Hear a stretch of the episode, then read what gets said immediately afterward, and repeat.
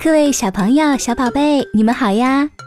欢迎你们来收听月妈妈讲给宝宝听，我是月妈妈。今天啊，要给你们讲一个木鹅姑娘的故事。这个故事啊，是今年七岁的江寒琪小朋友点播的。当然，也要把这个故事送给其他的小朋友。那接下来就让我们来听故事吧。木鹅姑娘。很久以前，有一个老王后，她的国王丈夫已经死了很多年，还有一个美丽漂亮的女儿。女儿长大后啊，与很远的国家的一个王子订了婚。到了快结婚的日子，老王后把一切都打点好了，让她启程去王子所在的国家。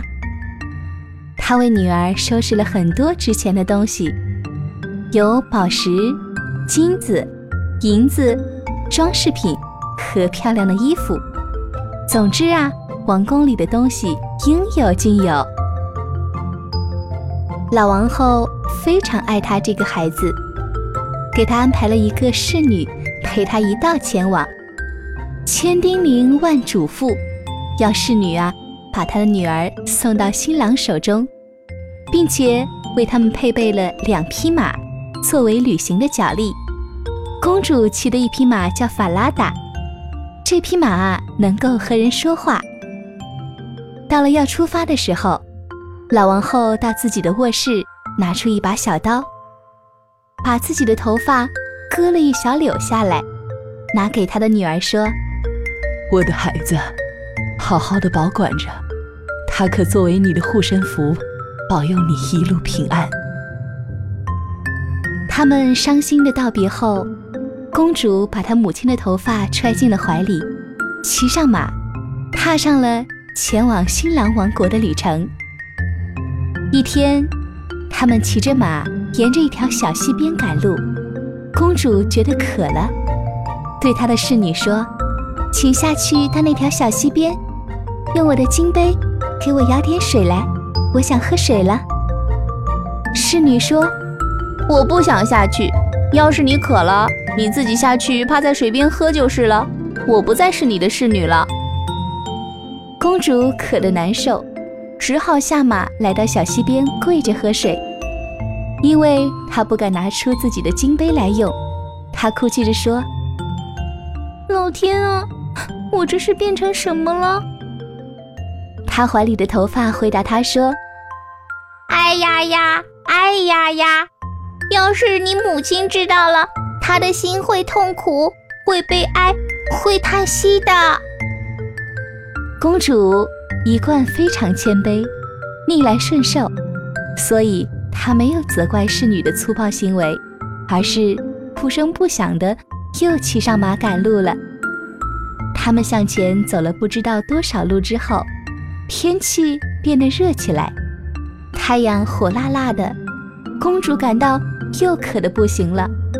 好不容易来到一条河边，她忘了侍女对她的粗暴无礼，说道：“请下去，用我的金杯为我舀点水来喝。”但侍女对她说话的语气比上次更加傲慢无礼：“你想喝就去喝吧，我可不是你的侍女。”公主。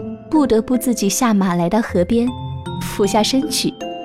他对着河水哭叫着说：“嗯，我怎么会是这样子呢？”嗯，怀里的头发又回答他说：“哎呀呀，哎呀呀！要是你的母亲知道了，她的心会痛苦，会悲哀，会叹息。”当他探头到河里喝水时，那绺头发。从他怀里掉了出来。由于心情紧张害怕，公主一点都没有察觉，头发随着河水飘走了。但她那位侍女却看见了，她非常兴奋，因为她知道那是公主的护身符。丢了护身符，这位可怜的新娘就可以在自己的掌握之中了。所以，当新娘喝完水，准备再跨上法拉达时，侍女说：“我来骑法拉达，你可以换我的马骑。”公主不得不和他换马骑。过了不久，他又要公主脱下她的服装，换上侍女的装束。经过长途跋涉，他们终于快到这次旅途的目的地了。那个背信弃义的阴险女仆威胁公主说：“如果你向任何人提起发生的事，我就会把你杀死。”可是法拉达把这一切都看在眼里，记在心头。然后女仆骑上法拉达，真正的新娘却骑着女仆的马，沿着大路一直走进了王宫大院。王子知道他们来了，非常高兴，飞跑出来迎接他们。他把侍女从马上扶下来，以为她就是自己的未婚妻，带着她上楼，到了王宫内室。却把真正的公主留在了下面的院子里。但是老国王从窗户望出去，发现站在下面院子里的公主看上去是那么的漂亮，气质是那么的超尘脱俗，不像是一个侍女，就跑到内室去问新娘：“与你一同前来的站在下面院子里的姑娘是什么人呢？”侍女新娘说。她是我在路上作伴的丫头，请给她一些活干，以免她闲着无聊。老国王想了一会儿，觉得没有什么适合他干的活，最后说：“有一个少年替我放鹅，就请他去帮助他吧。”这样，这个真正的新娘就被派去帮助那个少年放鹅了。少年的名字叫可德锦。不久。假新娘对王子说：“亲爱的丈夫，呃，请帮我做一件令我称心的事吧。”王子说道：“好的，公主，我很愿意效劳。告诉你的屠夫，去把我骑的那匹马的头砍下来，因为它非常难以驾驭，在路上他把我折磨得够苦的了。但实际上，他是因为非常担心法拉达会把他取代真公主的真相说出来。”所以才要灭口，于是忠诚的法拉达被杀死了。当真正的公主听到这个消息后，她哭了，祈求那个屠夫把法拉达的头钉在城门那堵又大又黑的城墙上，这样她每天早晨和晚上赶着鹅群经过城门时，仍然可以看到她。屠夫答应了他的请示。砍下马头，把它牢牢地钉在黑暗的城门下面。第二天凌晨，当公主和可德锦从城门出去时，她悲痛地说：“法拉达，法拉达，你就挂在这里啊！”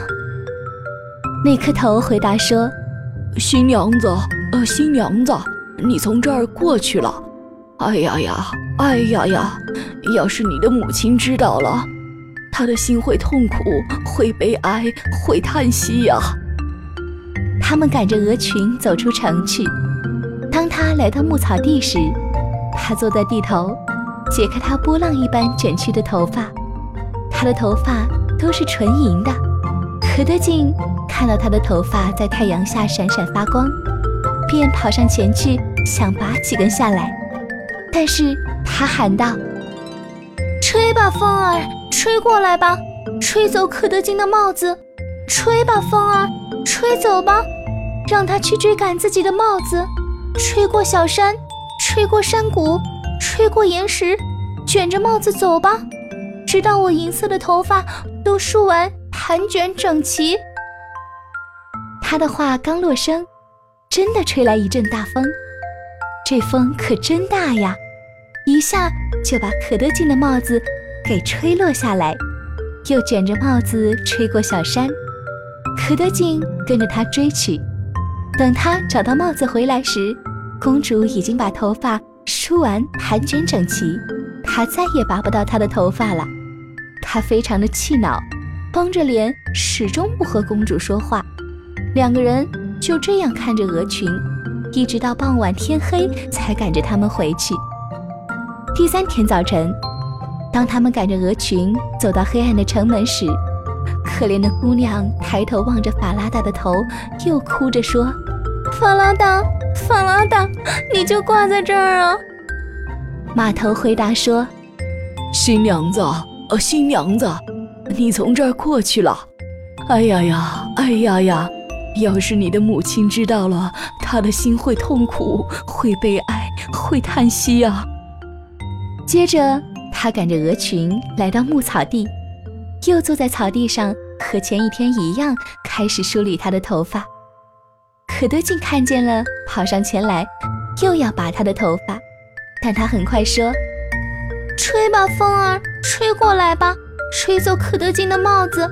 吹吧，风儿，吹走吧，让他去追赶自己的帽子。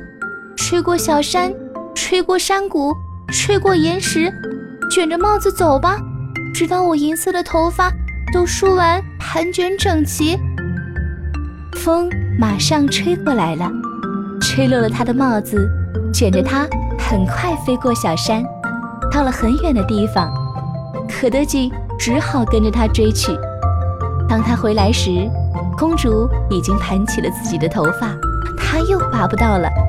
他们和前一天一样，一起守着鹅群，一直。到天黑，晚上他们回来之后，可德金找到老国王说：“我再也不要这个奇怪的姑娘帮我放鹅了。”“哦，为什么？”“因为她整天什么事都不会做，只会戏弄我。”国王就要少年把一切的经历都告诉他。可德金说。当我们早上赶着鹅群经过黑暗的城门时，他都会哭着和挂在城墙上的一个码头交谈。他还说：“呃，法拉达，法拉达，你挂在这里啊。”呃，然后码头就会说：“呃，新娘子，新娘子，你从这儿过去了。”哎呀呀，哎呀呀！要是你的母亲知道了，她的心会痛苦，会悲哀，会叹息。你说这奇怪不奇怪？之后，可德金。就把包括在放鹅的牧草地上，他的帽子如何被吹走，他被迫丢下鹅群吹赶帽子等等的事情，都告诉了国王。国王听说之后，要他第二天还是和往常一样，和他一起去放鹅。当早晨来临时，国王躲在黑暗的城门背后，听到了他怎样和法拉达说话，法拉达如何回答他，接着。他又跟踪到了田野里，藏在牧草地旁边的树丛中，亲眼目睹他们如何放鹅。过了一会儿，他又是怎么打开他满头在阳光下闪闪发光的头发，然后又听他说道：“吹吧，风儿，吹过来吧，吹走可德金的帽子。吹吧，风儿，吹走吧，让他去追赶自己的帽子。吹过小山。”吹过山谷，吹过岩石，卷着帽子走吧，直到我银色的头发都梳完，盘卷整齐。话音刚停，很快吹来一阵风，卷走了可德金的帽子。姑娘及时梳完头发，并盘卷整齐。一切的一切，老国王都看在了眼里。看完之后，他悄悄地回王宫去了。他们俩。都没有看到老国王。到了晚上，木鹅的小姑娘回来了。老国王把她叫到一边，问她为什么这么做。但是姑娘满眼是泪地说：“我我不会告诉包括你在内的任何人，否则我就会被杀死的。”但是老国王不停地追问他，逼得他不得安宁。他只得一字一句地把所有的一切告诉了老国王。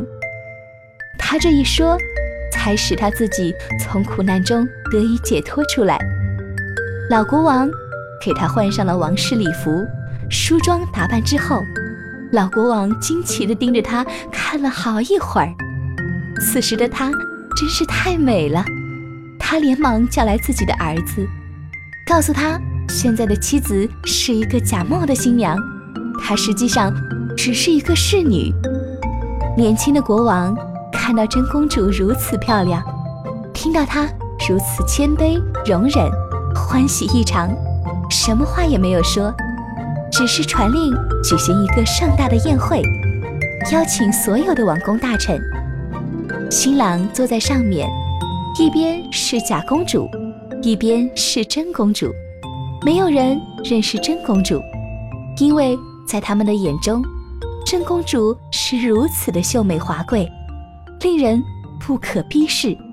她已完全不像木鹅的小姑娘了，现在她是光艳照人。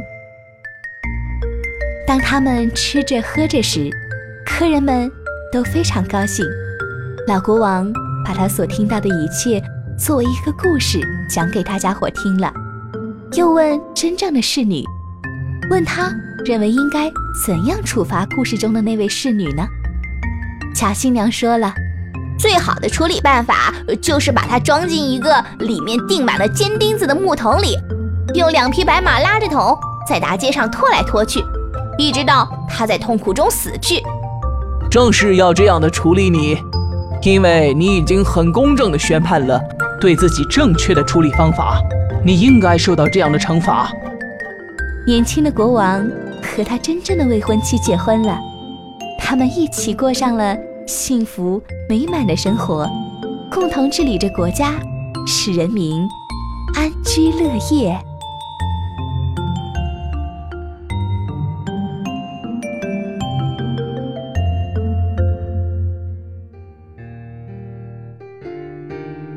亲爱的小朋友们，今天的故事就讲到这儿啦。不知道你们喜不喜欢听啊？想要点播故事的小朋友呢，可以加月妈妈的微信八幺九零八七幺七幺，告诉我你的名字和故事的名字就可以啦。你们知道吗？每天月妈妈打开微信，听到你们特别稚气可爱的声音，真的是很开心。那我们下次再见喽。